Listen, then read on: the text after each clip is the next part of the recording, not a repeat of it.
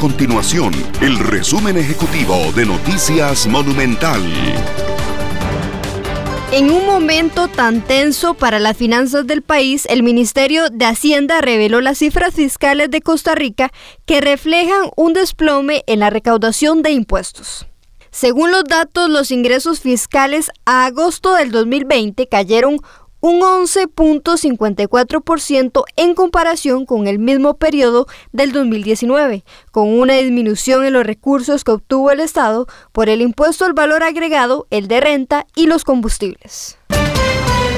El Hospital Calderón Guardia habilitó espacios para atender a mujeres embarazadas con COVID-19 y a sus bebés de una manera exclusiva en la nueva Torre Este. Lo que se pretende es dar una atención más especializada a las embarazadas durante la pandemia. En total, la Caja Costarricense de Seguro Social ha atendido 33 nacimientos de pacientes con COVID-19 o sospechosos con un rango de edad de las madres entre los 15 y los 42 años. Estas y otras informaciones las puede encontrar en nuestro sitio web www.monumental.co.cr. Nuestro compromiso es mantener a Costa Rica informada. Esto fue el resumen ejecutivo de Noticias Monumental.